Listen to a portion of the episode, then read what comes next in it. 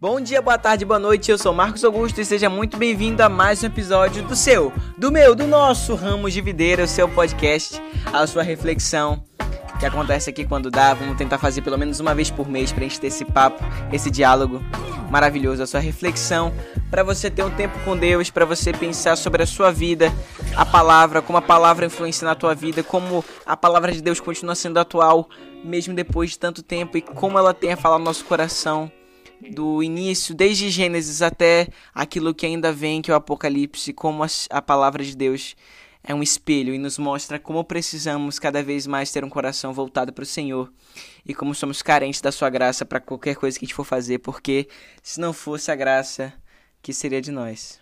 Queria agradecer demais a tua presença por aqui. Se você é novo por aqui no nosso perfil, pense seriamente em nos seguir, começar a ouvir toda vez que sair, recomendar para seus amigos, espalhar essa mensagem, vamos edificar os nossos irmãos, que eu creio que isso é maravilhoso, usar essas redes sociais para alguma coisa que preste, né?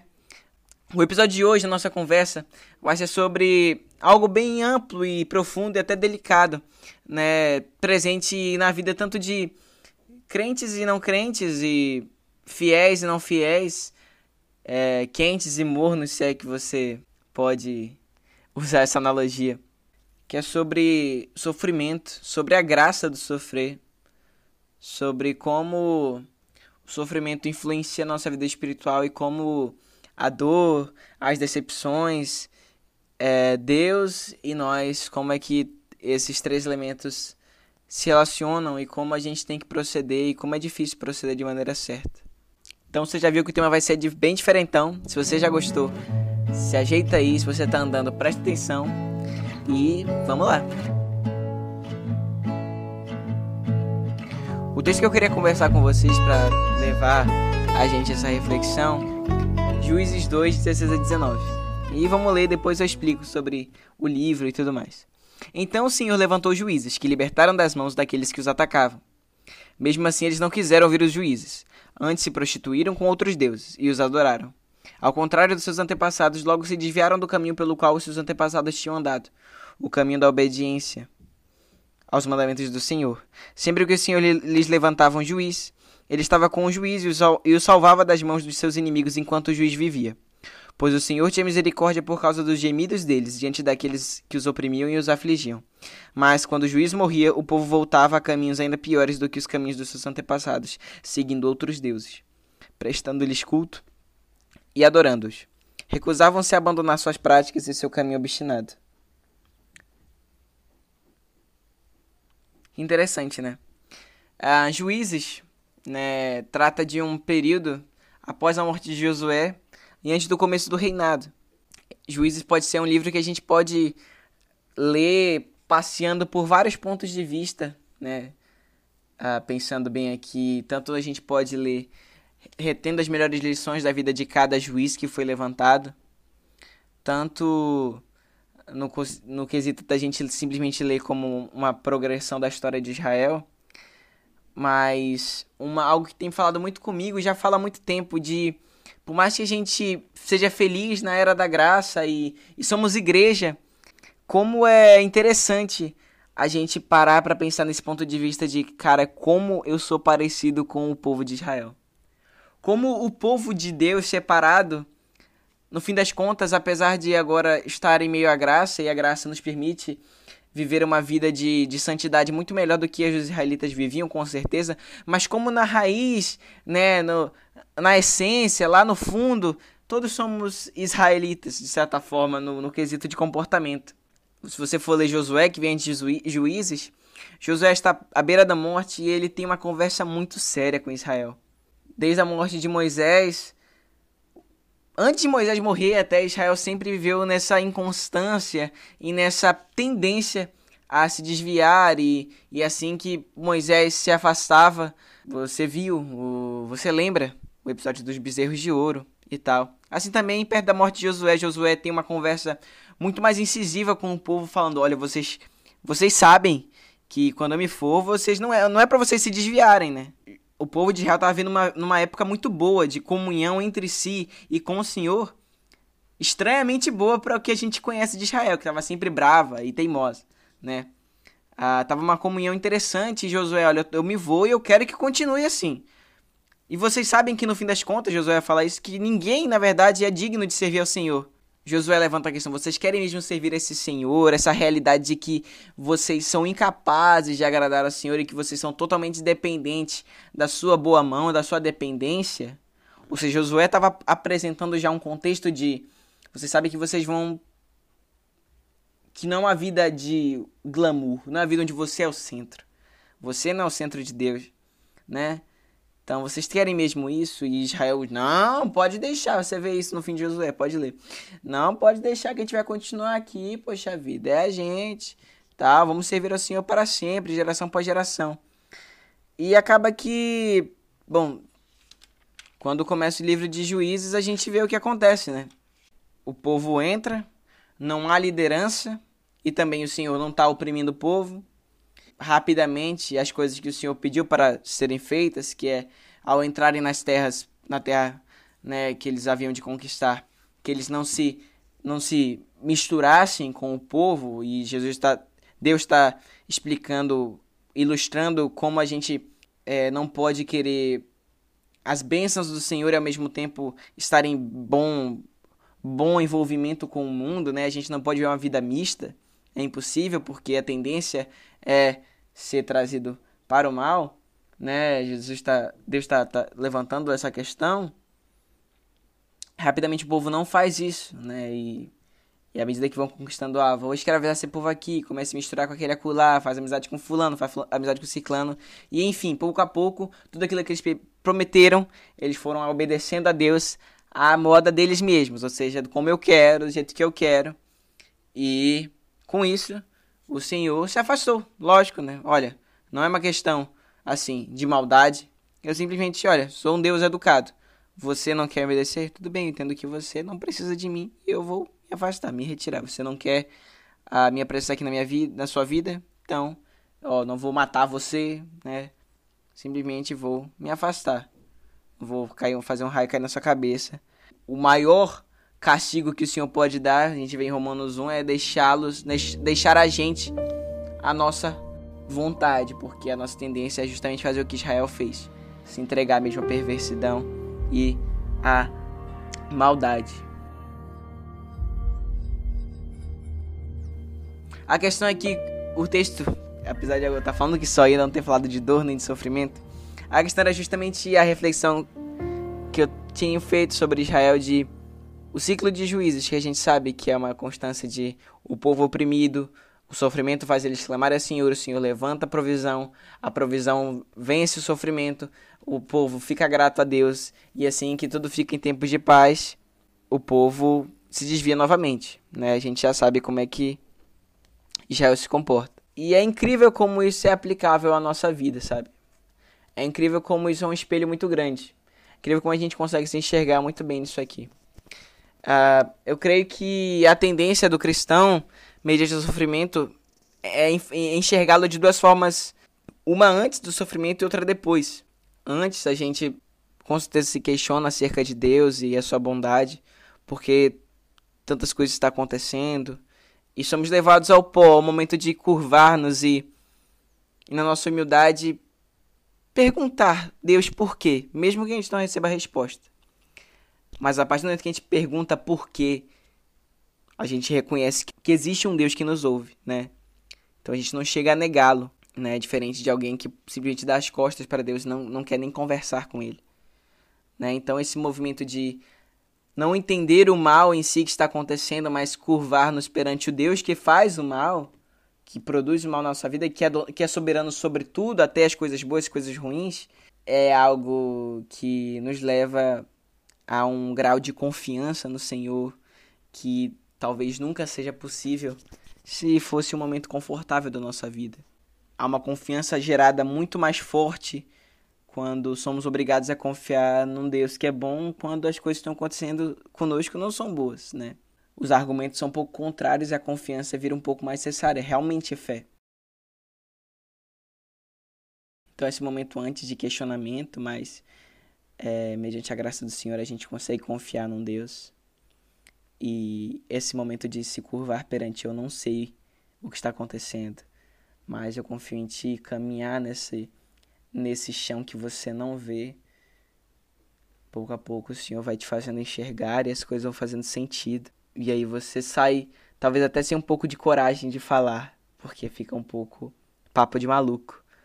Mas dentro de si você fala: Caramba, Senhor, obrigado. Obrigado, Senhor, por ter acontecido isso comigo. Obrigado por ter perdido esse ente querido. Obrigado pela tua boa vontade, que eu não entendia, mas que não falhou. Tu continua cumprindo a, cumprindo a promessa de que tudo cooperará para o bem do teu povo. E é complicado essa mudança de mente de conseguir confiar em que algo que está fazendo você chorar tanto está sendo uma escola para você, né? É louco isso. É uma escola que não é agradável e tudo que nos ensina, na verdade, a gente tem um pouco de repulsa. Né? É comum, mas o sofrimento é algo muito gritante na nossa vida e nos, e nos rasga de uma forma, né? Então a gente tem essa chance de sair maior do sofrimento. E é muito interessante isso. E Israel tinha essa chance também. Ele saía mais grato ao Senhor, supostamente. Né? O sofrimento seguido de talvez uma transformação que nos livra de algo que queremos muito nos livrar, mas a gente nunca conseguia se livrar daquilo. Quando estava tudo bem e vem o sofrimento e a gente consegue sair, é um momento que a gente muda a nossa mente, abre os olhos para um Deus que nos faz sofrer para o nosso bem, por mais contraditório e paradoxal que essa frase possa ser, faz sentido. Porque é Deus e não nossa cabeça. Israel tinha essa chance de entender que, poxa, o meu, o meu Senhor não está me entregando a um povo inimigo que nem Deus conhece à toa, mas é porque ele quer falar comigo e eu fico com o meu coração duro, ou eu ainda não tinha conseguido aprender sobre, sobre ouvir o Senhor. E é necessário passar por isso porque o ser humano é duro, ele se acha Deus todo momento.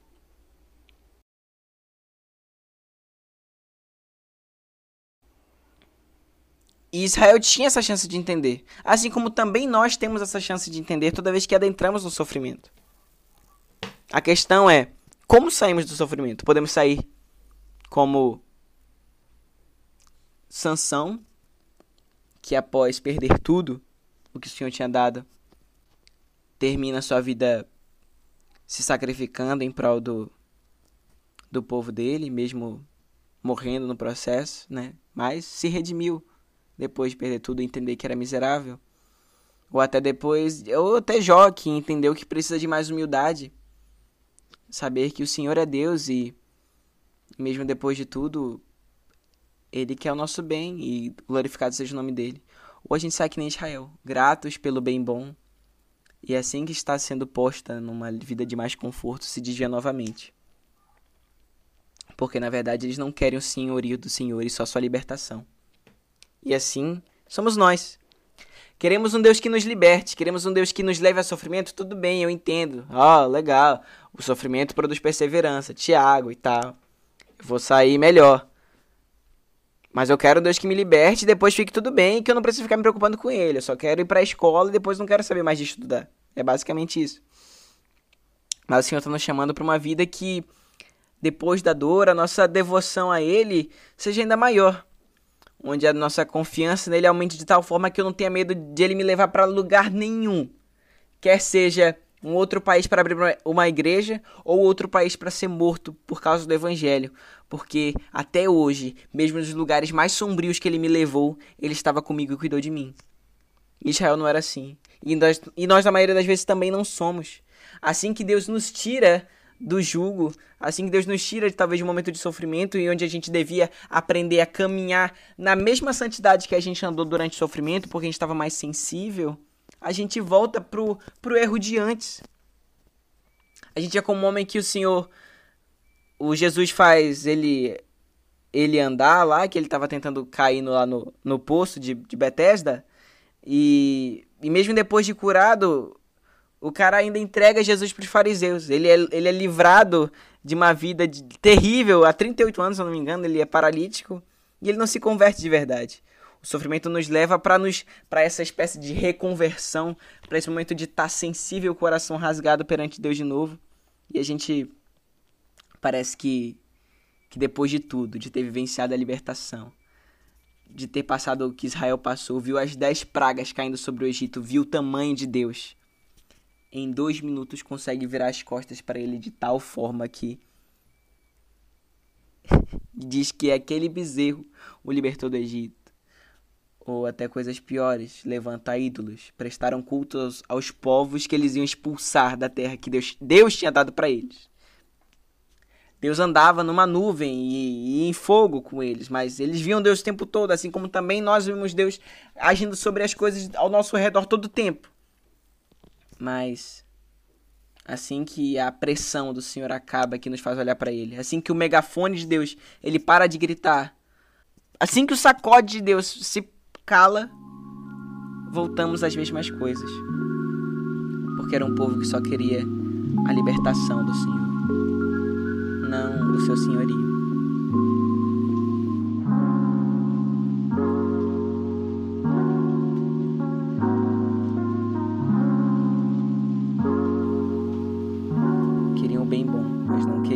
O Senhor.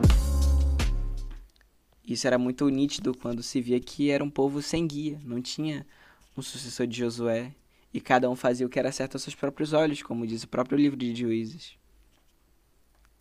E Deus virou muito mais um instrumento de libertação. Olha, eu não quero mudar como eu vivo, poxa vida, mas por favor, me tira desse, desse estado aqui de dor que tá doendo demais. Entra aqui e ensina só para me tirar daqui, depois eu volto pro seu canto, senhor, tá bom? Tá bom? Depois a gente continua vendo como a gente quer. E cara, é nítido como isso fala muito comigo, sabe? Como eu sou assim. Como a gente é assim. Como a gente precisa mudar a nossa forma de de lidar com um Deus que, sabe, nos leva a momentos difíceis para que a gente realmente aprenda as lições e não precise voltar ao sofrimento. O Senhor nos tirou da escravidão do Egito, ou da escravidão do pecado, falando agora nos nossos termos, nos tirou dos chicotes do pecado.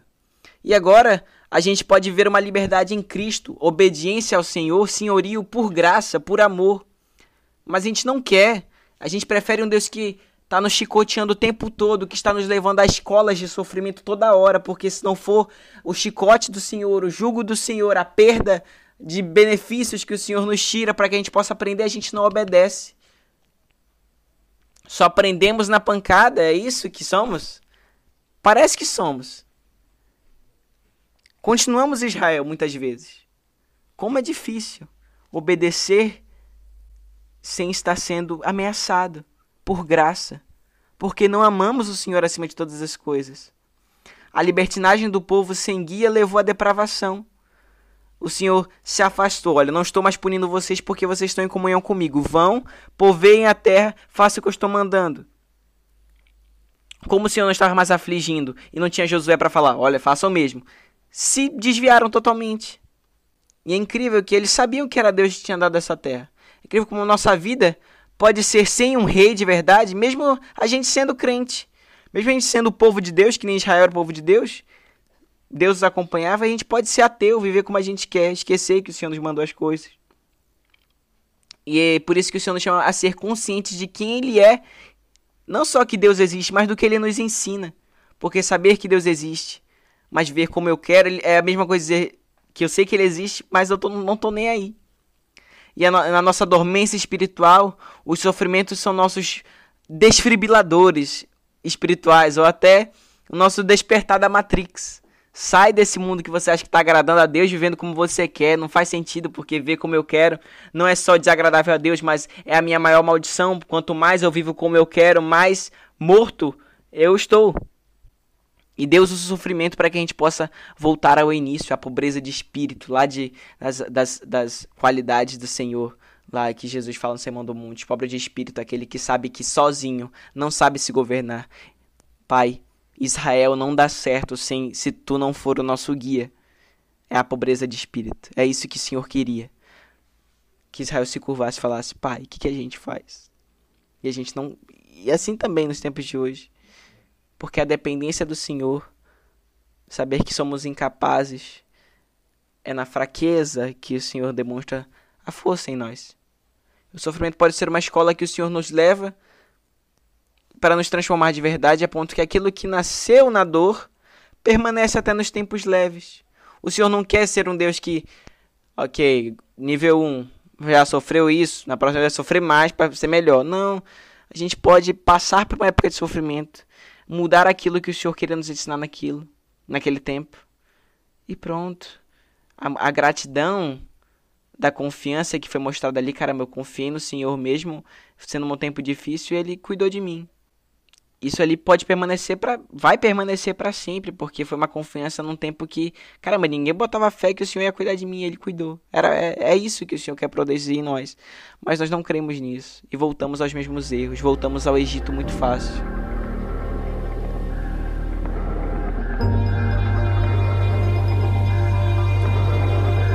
Então hoje a gente sai assim, transformado para sempre, sabe viver com gratidão até mesmo em tempos leves. Como é difícil ser grato em tempos que tá tudo bem.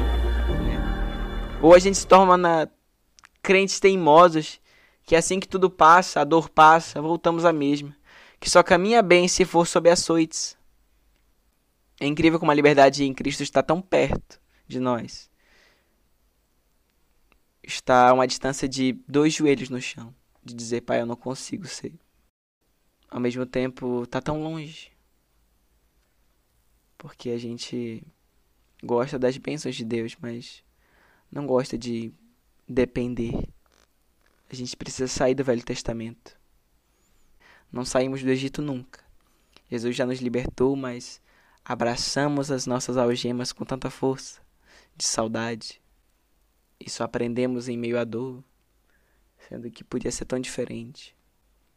E o nosso chamado para nossa vida prática hoje é, é isso. Lembra daquele momento lá que você passou por tanta dificuldade, você lembra, caramba, como eu, como os meus tempos de oração eram bons naquela época. Como a minha meditação na palavra de Deus era profunda, como eu tinha paciência para ouvir Deus, como eu tinha mais paciência para orar, porque eu queria realmente ouvir aquele Deus que falavam que independente do que acontecesse, ele estava comigo. Mas agora que as coisas estão bem, eu não penso duas vezes em não tá nem aí, ou ficar no meu celular o dia todo, ou consumir o que eu quero, viver como eu quero, mergulhado no que eu amo e criando outros deuses para mim. E pouco a pouco eu vivo como se ele nem tivesse aqui. Né? Vamos lembrar que o Senhor é Deus presente e nos quer bem e que nos levou àquela escola da dor porque nos ama e que deseja que a gente ande bem, sem precisar chorar, mas lembrando que o que passou foi necessário para estar tá lá hoje. E não que a gente precise ficar tendo a vergonha de pensar, caramba, eu era bem mais fiel quando eu estava naquela época onde eu estava sofrendo tanto. E agora que Deus tem me abençoado tanto, parece que eu estou pecando muito mais, sabe? Então, é isso que queria que a gente pensasse, orasse lembrasse como a gente era fiel naquele tempo mais apertado. E ser mais grato a Deus, porque ele podia ter muito bem nos feito voltar para lá, mas ele ainda tem sido muito paciente. Que a gente nunca precise voltar para lá para viver uma vida santa perante o Senhor. Já somos libertos, não precisamos da escravidão de novo. Era isso. Muito obrigado por você ter chegado até aqui. Se você gostou, não pense. Se você gostou, pense em compartilhar com seus amigos. Muito obrigado pela tua presença. O Ramos de Videira é o seu podcast aqui que a gente quer ter uma conversa que fale ao teu coração, que cuide de ti.